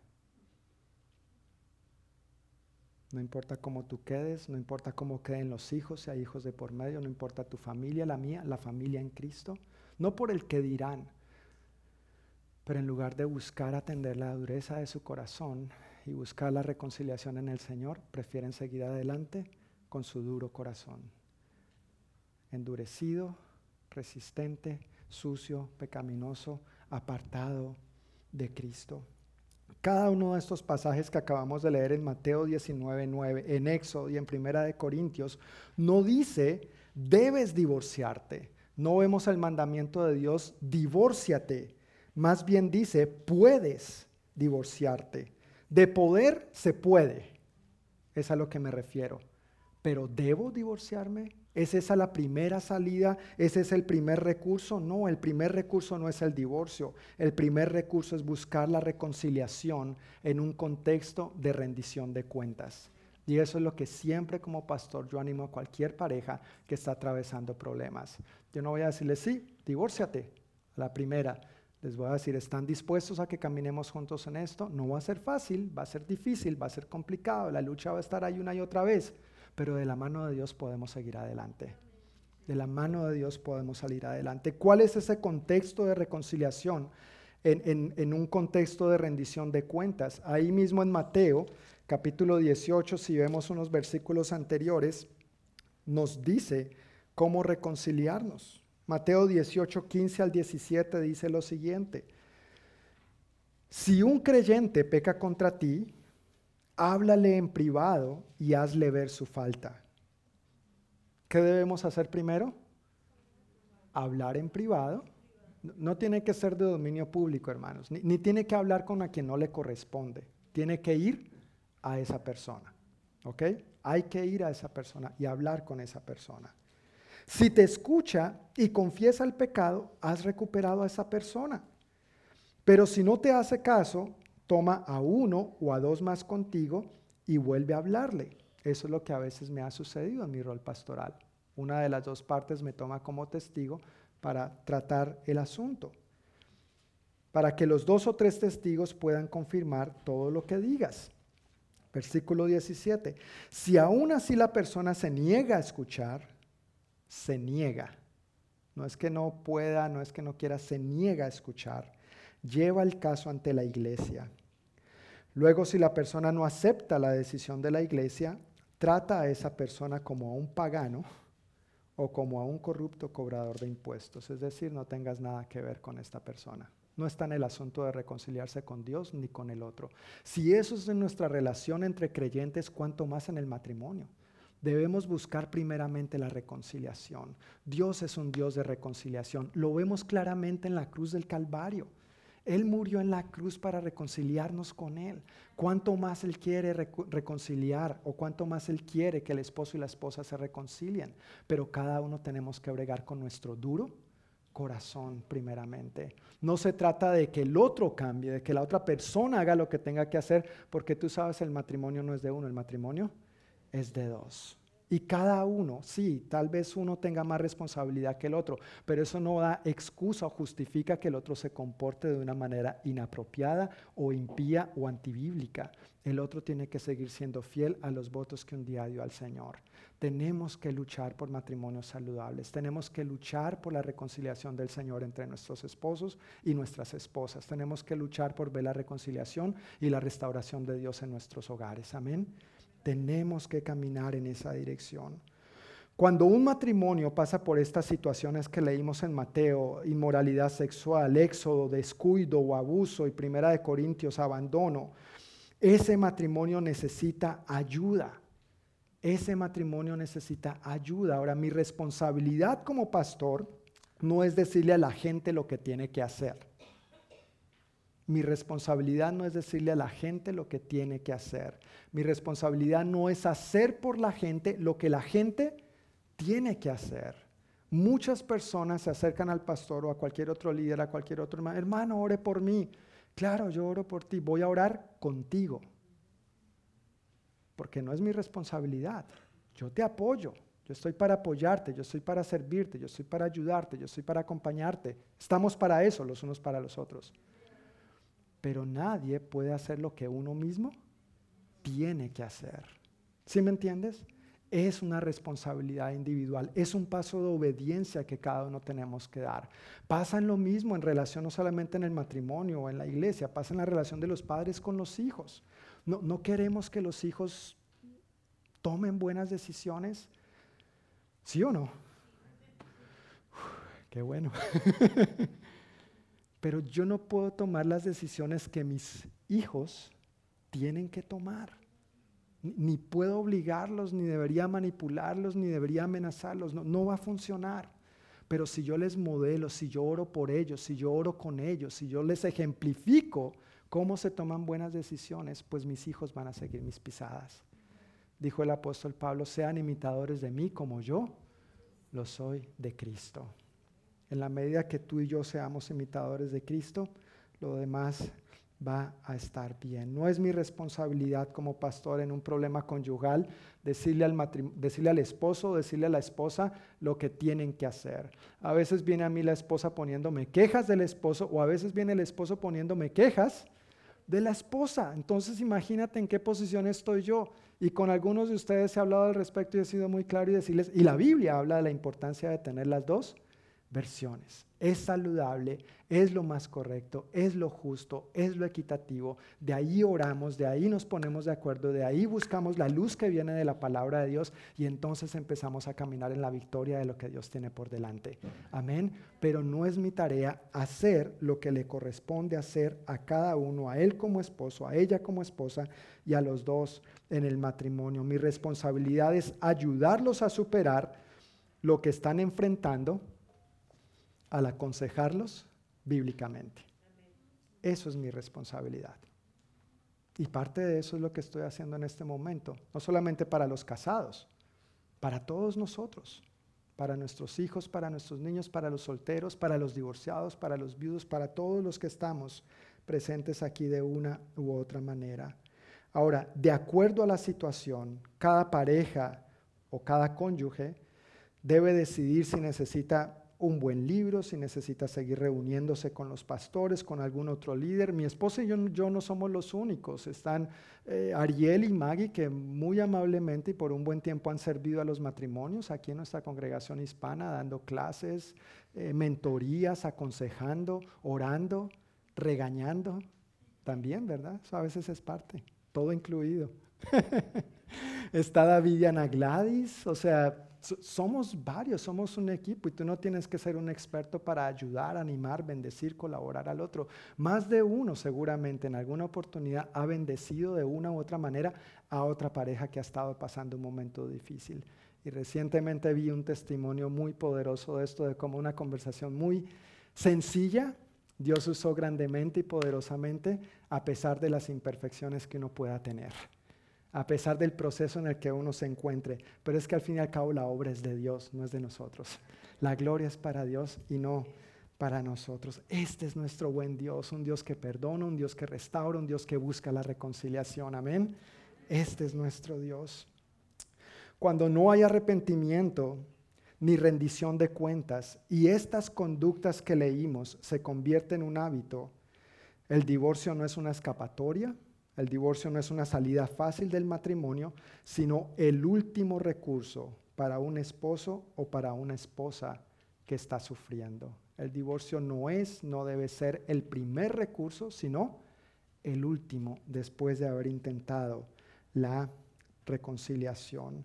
A veces un esposo o una pareja, una esposa puede necesitar un buen libro, reunirse con alguien, un grupo de apoyo, un consejero o terapeuta profesional que yo no soy, o en algunos casos lo que puede y debe necesitar es a la policía.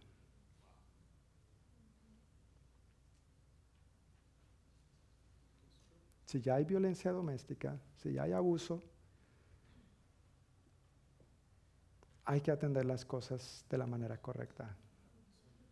Y no se puede tolerar ese comportamiento repetitivo una y otra vez. Hay que tomar cartas en el asunto hay que cortar con eso de raíz. Claro, contamos con el favor del Señor. Hay que ver por qué está teniendo esa actitud endurecida en su corazón. Pero si se sigue repitiendo una y otra vez, no se debe arriesgar ni a la inmoralidad sexual, ni al descuido, ni al abuso, ni al abandono. No es algo que estamos llamados a tolerar. Estos pasajes que acabamos de ver en Mateo, en Éxodo y en Primera de Corintios, asumen que uno de los dos, el esposo o la esposa, están sufriendo. Asumen que la reconciliación no es posible después de haberlo intentado. Y asumen que de seguir con la relación, lo que ocurriría es que conduciría a un sufrimiento continuo. Por eso por eso Moisés permitió el divorcio, pero no porque sea un mandato de Dios. Es el último recurso, es el último recurso. Alguien comparó el divorcio con amputar una parte del cuerpo. Porque esa parte del cuerpo es del cuerpo, está unida. Pero a veces es necesaria. Duele y causa cicatriz. Pero si se quiere preservar la vida y el bienestar, es necesario hacerlo. No es lo ideal, para nada en lo absoluto. Ninguno queremos perder ninguna parte de nuestro cuerpo. Ninguno de nosotros queremos perder ese, esa con el que le dijimos sí, acepto hasta que la muerte nos separe. Por supuesto que no. Tenemos que cuidarlo lo más que podamos y por eso necesitamos al Señor. Es algo que no podemos ni debemos ni estamos llamados a hacer en nuestras propias fuerzas. Necesitamos depender de Dios en todo momento y en todo lugar. Y como cantábamos al principio, espacio te haré, Señor. Necesitamos hacerle espacio a Dios en nuestra relación matrimonial. Necesitamos permitirle a Dios que Él venga y haga en el matrimonio como Él quiera hacer con nosotros. Y lo que Él quiere traer es perdón, es restauración y es reconciliación en un contexto de transparencia y de rendición de cuentas. Cuando yo he aconsejado a personas, o mi esposa y yo hemos aconsejado matrimonios que esconden cosas, ese es el fruto. Pero por otro lado, por duro que sea, por difícil, por, por doloroso que sea, ¿Cuánto valoramos cuando un esposo, cuando una esposa dicen esto, aquello, lo otro, y yo, y por aquí, por allá? Gracias por su corazón transparente, gracias por su honestidad, gracias por su transparencia. ¿Sabes por qué? Porque Dios no es un Dios que habita en las tinieblas, Dios es un Dios de luz. Cuando la luz expone la mentira, el diablo desaparece. El engaño se esfuma. En su luz tenemos la victoria, en su luz tenemos la verdad. Amén. Pero si se esconden cosas, ese va a ser el fruto que se va a obtener. A veces el divorcio es como amputar una parte del cuerpo. A veces es necesario, pero hay que tener en cuenta que duele y deja cicatriz. Deja y duele y deja cicatriz. Y si uno no sana eso, es un dolor y una cicatriz que entonces va a llevar a la siguiente relación. Si uno no, sana eso, es un dolor y una cicatriz, que si hay hijos de por medio, a veces tristemente ellos también van a sufrir ese dolor y esa cicatriz. Y si tú eres hijo de padres divorciados o tú eres divorciado y has visto esto en tus hijos o lo has vivido como hijo, sabes de lo que estoy hablando. Lo que Dios ha unido, que nadie lo separe no lo separe el hombre. Cuando hay un divorcio, entonces después de pegar esta cuestión,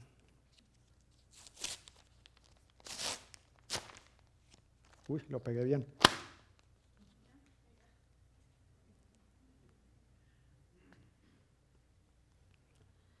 Duele, quedan cicatrices la mayoría de las veces no queda lo más bonito como nos lo pintan en las películas, en las novelas, amiguitos y felices para siempre. Esta es la realidad. Pero cuando le permitimos a Dios venir y obrar en nuestro duro corazón, traer sanidad y restauración, su gloria y su imagen vuelve a ser restaurada y sanada en nuestras vidas para que dentro de su voluntad y su propósito, cuando vuelva a ver la oportunidad, si la hay de parte de Dios, conforme a su voluntad y en su tiempo, al volver a unirnos con una persona en sagrado matrimonio, tengamos claro que lo que Dios unió, no debemos nosotros ponernos a separarlo, porque no va a salir bien. Quedan rezagos, hay heridas que sanar, hay cosas de la vida de la otra persona que van a estar ahí cuando están los hijos, los hijos sufren estas consecuencias.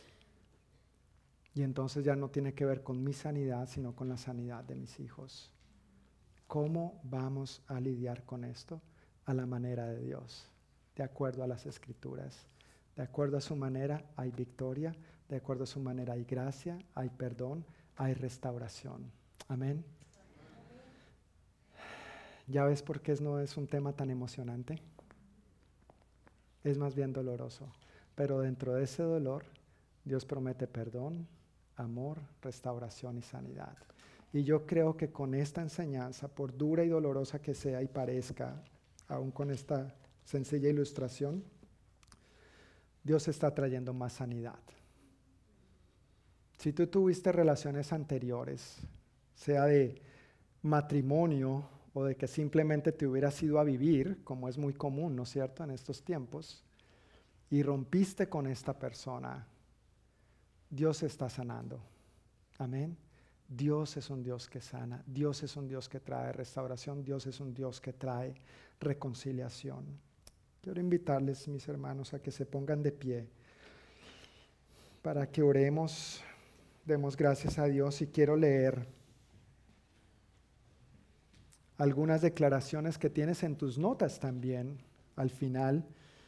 Y quisiera invitarte a que si tienes tus notas, lo, abras ahí para seguir la lectura mientras yo leo esto.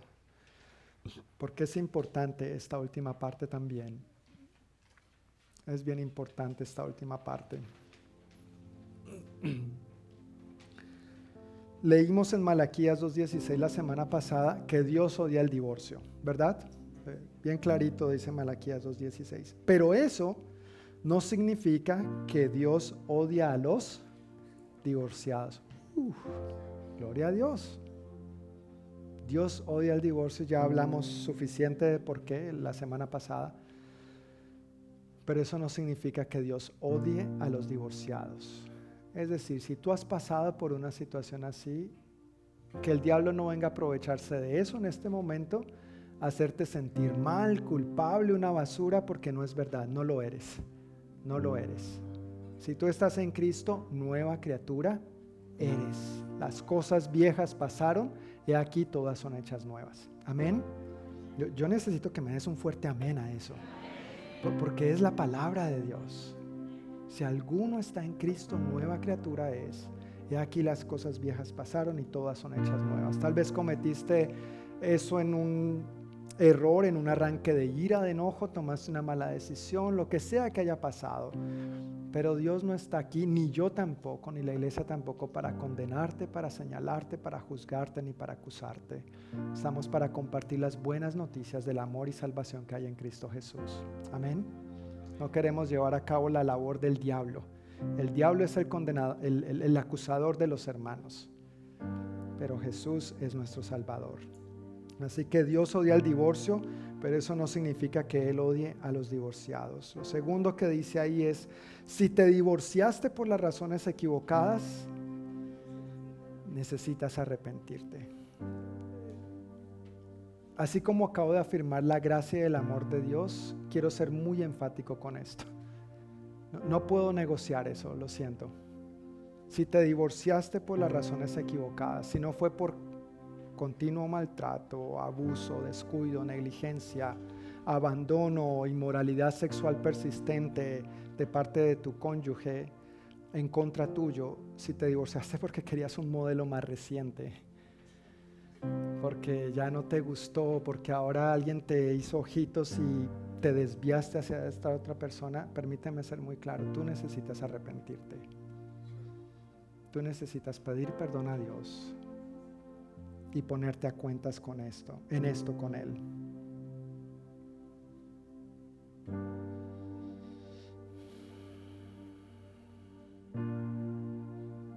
La buena noticia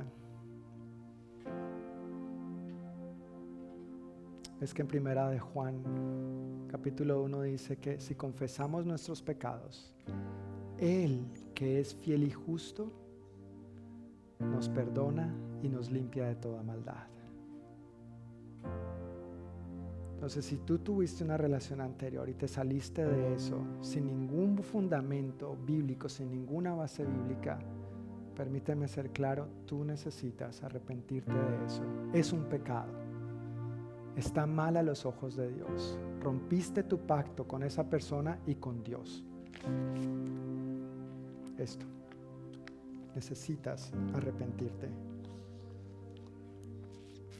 Permíteme seguir con las declaraciones ahí escritas, porque hay más. Si te divorciaste con bases bíblicas y te ha maltratado tu familia, tus amigos, tu iglesia o tu pastor, yo en nombre de ellos te pido perdón.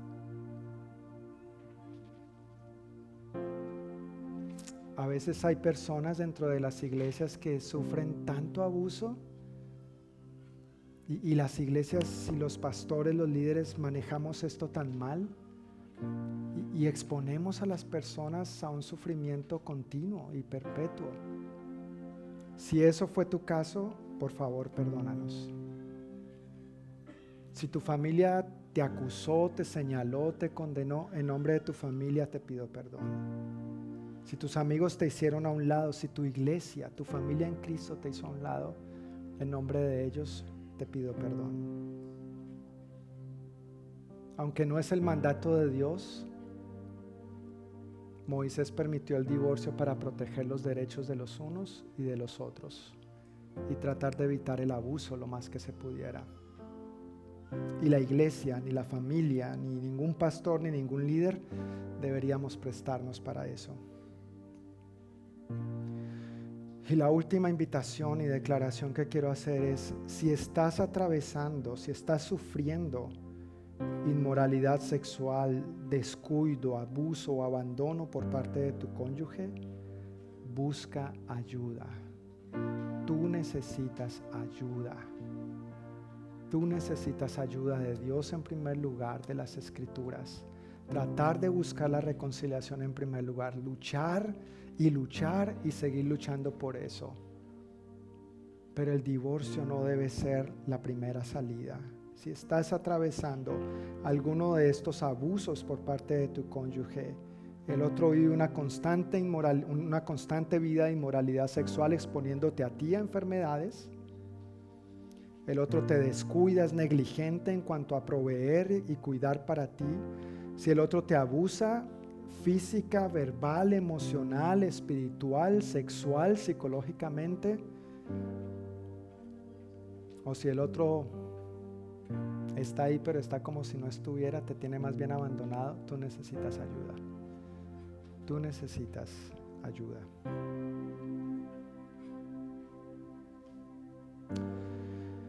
Padre, te damos muchas gracias por tu palabra.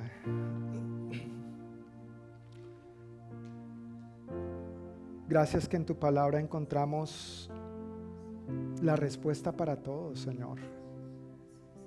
Y hablando puntualmente de este tema tan delicado, tan candente, tan espinoso, tan serio, tan difícil.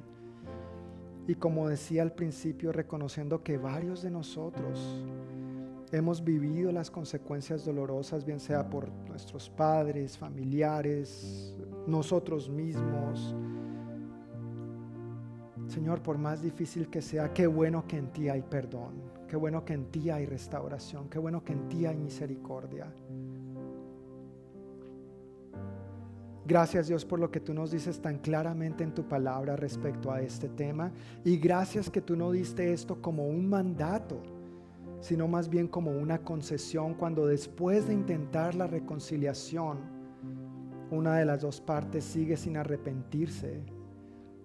Y por protección al que está sufriendo, entonces permites el divorcio, Señor. Pero gracias que nunca ha sido tu intención. Tú creaste la familia, tú diseñaste el matrimonio. Tú dijiste, Señor, que por tanto el hombre dejaría a su padre y a su madre, los dos se unirían y serían uno solo. Y que lo que Dios ha unido, nada ni nadie lo separe, Señor. Ayúdanos a vivir fielmente a estos votos que un día nos hicimos los unos a los otros. Ayuda, Señor, a los que están solteros y un día anhelan casarse para que vivan estas verdades desde ahora, Señor. Que empiecen a echar mano de estos principios desde ahora para que de tu mano y con la certeza y la seguridad que proviene de ti den ese importante y trascendental paso en sus vidas, Dios. Dios, te pedimos perdón te pedimos perdón por todo lo que hemos hecho mal en, torno a este tema, Dios. Perdónanos por las veces que de pronto, hablando de la iglesia, no solamente nosotros como iglesia local, pero tu iglesia en general, hemos tolerado, Señor, la violencia, el abuso, el maltrato. Y no nos hemos puesto, Señor, a ver el lado de la víctima, del que sufre. Por supuesto que siempre queremos la restauración, siempre queremos la reconciliación. Pero perdónanos, Señor, por las veces que hemos actuado con negligencia en torno a este tema. Dios, si entre nosotros hay alguien divorciado por las razones equivocadas, yo pido que tú hables con este hermano, con esta hermana y que se ponga cuentas contigo en este sentido, Señor, recibiendo de ti tu gracia, pero también entendiendo que necesita arrepentirse de su pecado, entendiendo que ya al estar en ti es una nueva criatura, que las cosas viejas pasaron y aquí todas son hechas nuevas. Pido tu gracia y tu bendición, Señor, tu sabiduría para todos aquellos entre nosotros que pudieran estar pasando un momento tenso en su relación matrimonial. Pido que tu luz brille, Señor, en sus corazones. Y si alguno de estos corazones estuviera seco, endurecido y resistido, Señor, yo pido en el nombre de Jesús que ahora mismo tú intervengas en ese corazón. Tú eres el único que puede ablandarlo. Tú eres el único que puede traer el convencimiento que esta persona necesita para ponerse a cuentas contigo en primer lugar y para que ese corazón endurecido no dé lugar al divorcio, Señor. Recibimos tu perdón, recibimos tu limpieza, recibimos tu restauración. Gracias por traer sanidad entre nosotros en esta área, Señor. Gracias por tu sanidad entre los matrimonios de esta congregación y gracias por tu sanidad para nuestros hijos. Gracias por tu sanidad en nuestras relaciones como familia en Cristo y gracias Señor por permitirnos ser un reflejo tuyo, de tu gloria, de tu imagen y de tu semejanza. Gracias por mantenerte tú fiel a tu pacto con nosotros, Señor. A pesar de nosotros mismos, tú eres fiel Tú no cambias de parecer, tú no niegas tus votos a nosotros, Señor. De igual manera nosotros queremos corresponderte a ti y en el pacto matrimonial de los que estamos casados y de los que un día se van a casar, Señor. Padre, gracias por lo que has hablado esta noche a cada uno de nosotros. Que tu palabra y tu presencia nos acompañen y estén firmes en nuestro corazón y en nuestros pensamientos mientras seguimos meditando en estas escrituras.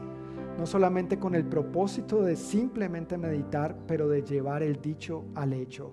Llénanos de ti, llénanos de tu Santo Espíritu, para que habiendo sido oidores, ahora seamos hacedores de tu palabra, Señor. Y oro que entre nosotros haya, Señor, esta sabiduría divina que proviene de ti para aconsejarnos bíblicamente los unos a los otros en un tema tan delicado e importante como este. Llévanos con bien a nuestros hogares, guárdanos de todo mal y peligro, Señor. Bendice nuestras labores en esta semana, bendícenos por favor con buena salud. Suple para todas nuestras necesidades como siempre lo haces tan fielmente, Dios. Y gracias por tus bendiciones para poder ser de bendición a los que nos rodean. En el nombre de Jesús. Amén. Y amén. Dios les bendiga familia, que tengan una buena semana. Nos vemos el próximo domingo a la misma hora.